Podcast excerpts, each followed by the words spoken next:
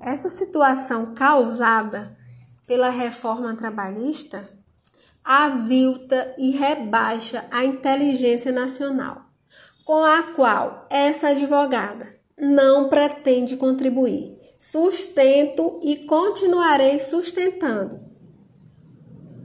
A reforma trabalhista piorou, piorou a situação do trabalho, das garantias de trabalho e emprego no Brasil.